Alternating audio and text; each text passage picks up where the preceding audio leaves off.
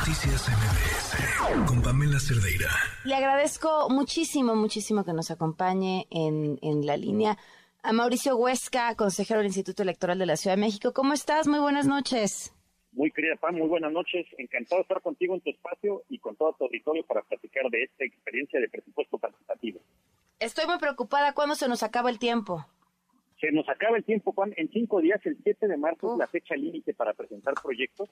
Ok. La idea es invitar a toda la ciudadanía. La verdad es que en esta ocasión eh, hay todavía cerca de 70 unidades territoriales que aún no registran ningún proyecto. Hemos estado con activaciones en calle para que presenten, pero estamos invitando a toda la ciudadanía porque como buenas mexicanas y buenos mexicanos que somos, dejamos todo al siempre final. nos gusta dejar todo al final, pero... Oye, Mauricio, se. ¿qué, a ver, ¿qué pasa si la gente no presenta proyecto con ese dinero?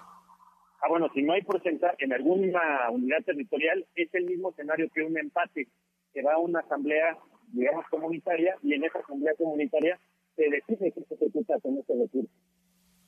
Ah, ok, no, no se pierde. No, no se pierde a menos de que ni siquiera en la asamblea comunitaria se llegue a una determinación. En ese caso, pues sí se perdería y los recursos no los puede usar la alcaldía para otras cosas, sino los tendría que reintegrar a la Secretaría de Finanzas.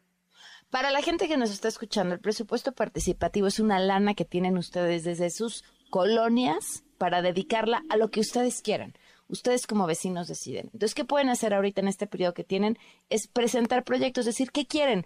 Yo quiero arreglar un parque, quiero luminarias, quiero poner una biblioteca, quiero poner un centro de usos múltiples. Lo que se les ocurre, más o menos de cuánto es el presupuesto promedio por colonia, Mauricio, para que puedan darse una idea. El promedio es que marche entre un millón y un millón ochocientos por cada colonia que tiene disponible. Hay colonias que sí tienen cerca de 600 mil, hay otras colonias que tienen cerca de 12 millones de pesos. Y con la con el ventaja, quería Pam, que este año estamos eligiendo dos proyectos de presupuesto participativo, aunque el 2024 se ejerza hasta inicios de 2024.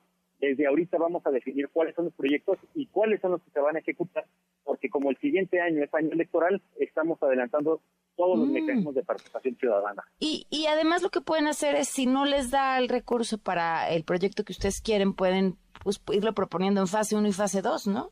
Efectivamente, hemos estado también comentándole a las vecinas y vecinos que pueden hacer una suerte de proyectos continuados, en el cual, como puede, como tú bien dices, puede decir a lo mejor en el parque, la primera fase quiero que haya eh, canchas infantiles y en la segunda fase un gimnasio al aire libre. Mm. Mauricio, ¿en dónde tienen que inscribir sus proyectos? Mira, estamos ahorita en las 33 sedes distritales del instituto, hay una muy cerca de todos los domicilios de todos nosotros y también en la página ism.mx, ahí están también los formatos en la plataforma de participación ciudadana, un formato de tres hojitas que les va a pedir cuatro datos muy importantes.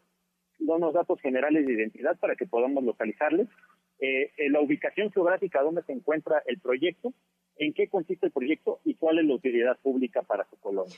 Hoy hay que ser muy técnicos, saber detalles, si hay lineamientos que permitan o prohíban que se instalen unos juegos en la zona donde alguien quiera. Nada más es tener una idea y ponerla. es una idea y tenerla, este, sí, sí, si hay una situación ya más técnica, pues bueno, habría que, eh, pues un poco leer para poder de- detallarle, porque sobre todo la alcaldía al momento de ejecutar, si no le damos precisión cuando es algo muy técnico, pues sí puede haber una problemática ahí para poder identificar qué es lo que se quiso decir el vecino, pero si son juegos, si son bancas, si son reforestación, si es eh, eh, reparar juegos oxidados o, o un camellón descuidado que quieren que se convierta en un parque lineal, pues no hay mucho, mucho, digamos, mucho tecnicismo que utilizar para esos conceptos. Pues de verdad aprovechen, es dinero que es nuestro y que además se va a ver aplicado en, en la zona en donde nos movemos beneficiando a toda una comunidad. ¿Nos recuerdas la página del Instituto, Mauricio? Claro que sí, estamos en ism.mx y en todas las redes de Facebook, Twitter e Instagram como arroba ism. Te lo agradezco muchísimo y te mando un fuerte abrazo. Muchas gracias, Tepa. Un fuerte abrazo para ti y para todo tu auditorio. Noticias MBS.